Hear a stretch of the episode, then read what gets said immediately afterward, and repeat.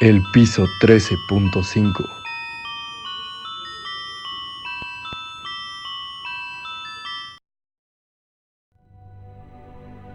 Los mapas viejos de la Ciudad de México muestran una calle sin nombre que corría al lado del Templo del Carmen. Por azar, ninguna de las casas que la escoltaban tenía salida hacia ella. Era oscura, estrecha, sucia y solitaria. El gobierno de México se vio obligado a conservarla porque comunicaba a los barrios de Tepito y el del Carmen.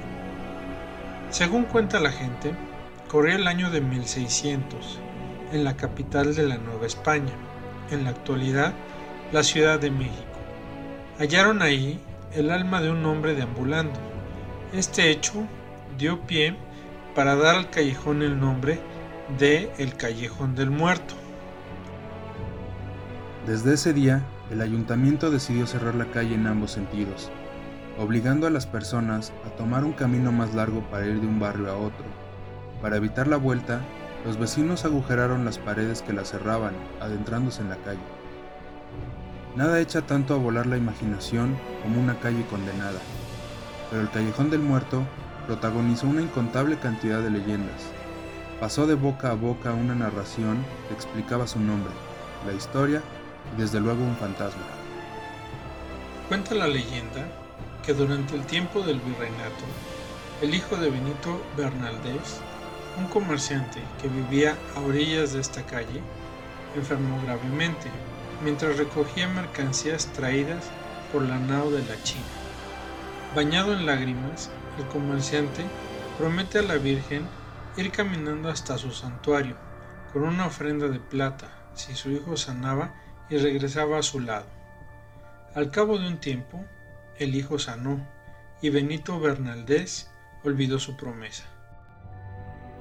Un día fue a visitar a su amigo y consejero, el arzobispo García de Santa María Mendoza, acompañado de un par de botellas de buen vino para hablar del remordimiento que tenía al no cumplir su promesa a la Virgen y pedir consejo de lo que sería conveniente hacer.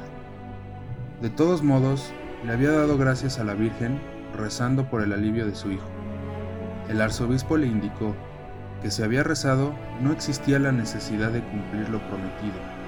El comerciante salió de la casa del arzobispo muy complacido y regresó a su vida normal, olvidando aquella promesa de la cual lo había relevado el arzobispo. Pasado el tiempo, el arzobispo iba por la calle cuando se topó a su viejo amigo, el comerciante. Lo notó pálido, ojeroso, cadavérico y con una túnica blanca que lo envolvía. Caminaba rezando con una vela en la mano derecha y su enflaquecida mano izquierda descansaba sobre su pecho. El arzobispo enseguida lo reconoció y aunque estaba más pálido y más delgado que la última vez que se habían visto, se acercó para preguntarle a dónde se dirigía. El comerciante respondió con voz seca y tenebrosa, a cumplir con mi promesa a la Virgen. Esa misma noche, el arzobispo decidió ir a visitar a su amigo, para preguntar el motivo por el cual había decidido ir a pagar la manda hasta el santuario de la Virgen.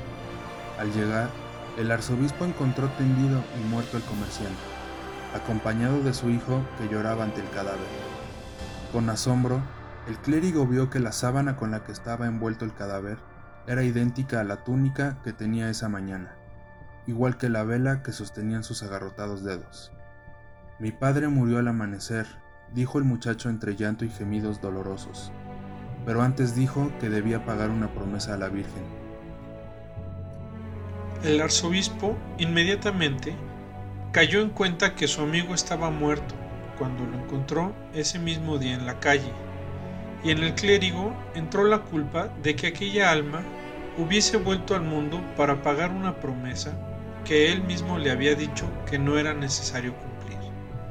Actualmente, esa alma en pena vaga en lo que hoy es conocida como la calle de República Dominicana en el centro histórico de la Ciudad de México. Si te gustó el contenido de nuestro video, no te olvides darnos un pulgar arriba, Suscríbete a nuestro canal, activa la campanita para que te avise de nuevo contenido. Y síguenos en redes sociales. El piso 13.5